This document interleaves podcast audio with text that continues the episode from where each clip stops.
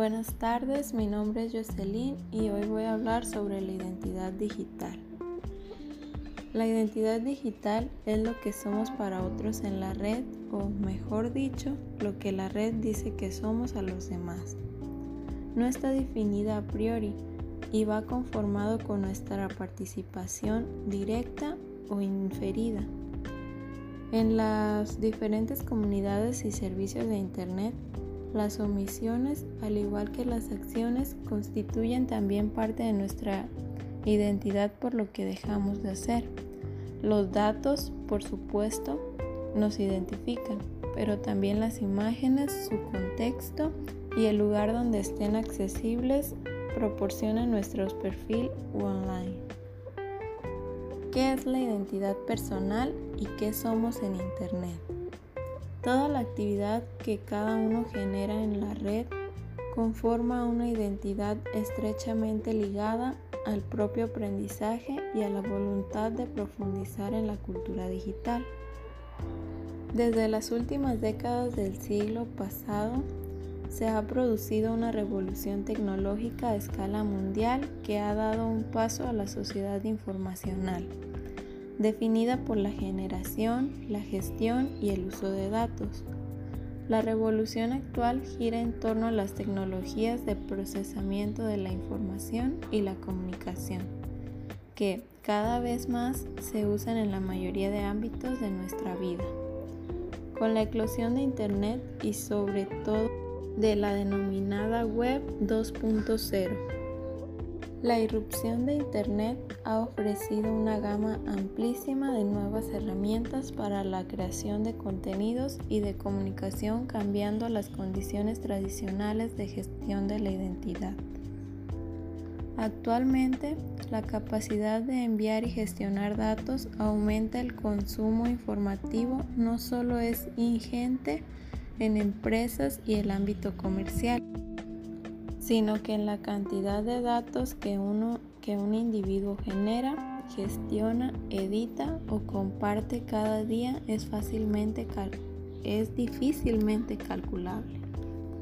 Ante la gran abundancia de información y la sobreexplotación a los demás, el individuo queda desprotegido es por ello que recientemente se ha reactivado el debate sobre la necesidad de formar a las personas en nuevas alfabetizaciones. Las, las informacionales y digitales que se convierten en clave para los ciudadanos de hoy. Los llamados nativos digitales son el paradigma de generación que utiliza de manera intensiva Internet. Es la generación nacida a partir de la década de los años 90 y que no ha conocido la vida sin la red. También se ha denominado generación Google, entre otros nombres. Usan Internet diariamente para una variedad creciente de, propósitos y tienen a preferir el ordenador antes que la libreta y el lápiz. Cabe decir, sin embargo, que estos jóvenes digitales se caracterizan también por ser exhibicionistas y multitareas. La comunicación mediante el ordenador se convierte en la situación y la complementariedad de otros canales tradicionales teniendo en cuenta que la electrónica permite que la información sea visible y replique para mucha gente. La gestión en la identidad digital es una sociedad intensamente informatizada. Uno de los peligros existentes es la diferencia entre los que tienen acceso a las nuevas tecnologías y los que no así como el abismo entre los que saben utilizarlas y los que no.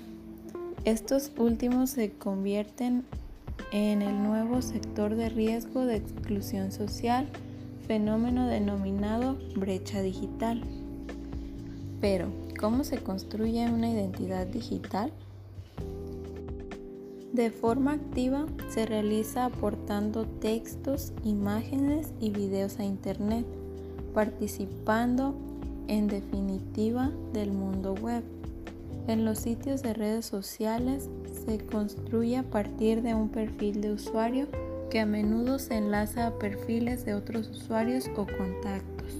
Una identidad digital bien gestionada y homogénea con la identidad analógica no solo repercute en una vida más activa en todos los ámbitos, sino que también tiene a consolidar un, entre, un entramado social más sólido fuera de Internet. Sin embargo, la construcción de la identidad digital está ineludiblemente ligada al desarrollo de habilidades tecnológicas, informacionales y una actitud activa en la red, participativa, abierta y, colaborativa. La identidad digital se puede configurar de muchas maneras y una misma persona puede tener diferentes identidades utilizando herramientas diversas o tener solo una. Bueno, a partir de Gamero voy a presentar una serie de herramientas gratuitas y accesibles en la red a través de las cuales cualquier persona puede vertebrar una identidad digital. Número 1. Los blogs. Un blog ha pasado a ser un diario que tanto puede ser personal como corporativo. Número 2. Microblogs. Es una herramienta similar al blog, con la diferencia que tiene un número limitado de caracteres y que se puede publicar a través de diversas aplicaciones como vía SMS o por correo electrónico. Número 3. Portapapeles de noticias y sitios web. Cualquier página web puede ser una plataforma a partir de la cual construir una identidad digital. Un ejemplo es el prestigioso portal de noticias y revistas Wired Número 4. Sitio de redes sociales genéricas o especializadas, tales como Facebook, LinkedIn, Sync o Playtando. El uso de las redes sociales se está extendiendo con rapidez, sin embargo, el dominio sobre los aspectos que implican su uso no es generalizado. Número 5 textos, fotografías o videos en la red con Google Docs, Picasa, Flickr, YouTube o, Vimeo.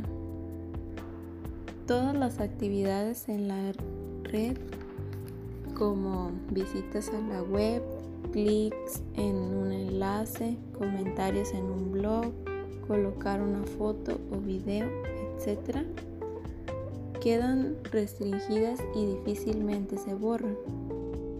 El conjunto de todos estos pasos en Internet forman parte de la identidad digital de una persona, de quien posteriormente se pueden buscar y recuperar gran parte de acciones, comentarios y opiniones que ha dejado en la red.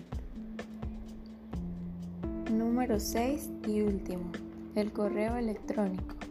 Del mismo modo que no se borra el rastro en la red. En general, tampoco se borran los mensajes de correo electrónico a pesar de que están protegidos con una contraseña. Hay proveedores de correo electrónico que personalizan la publicidad que aparece en pantalla a partir del contenido de mensajes electrónicos. Por ejemplo, si dentro del si dentro del texto de un mensaje aparece la palabra Londres, la publicidad personalizada podrá ser vuelos a Londres o hoteles en Londres. La identidad digital puede mostrar cómo es de diversa la, propia vida y cómo es de múltiple la propia identidad.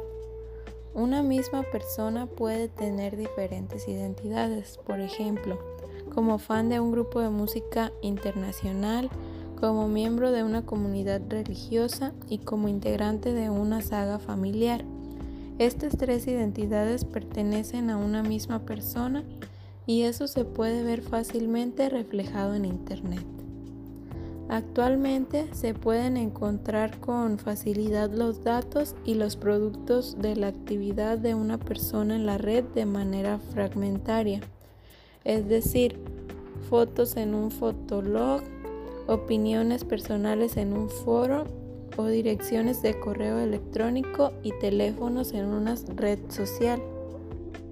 Asimismo, también hay webs gratuitos que recogen toda la información de una misma persona y la muestran ordenadamente según el tipo de datos. Otra de las cosas que están dentro de la identidad digital es la visibilidad.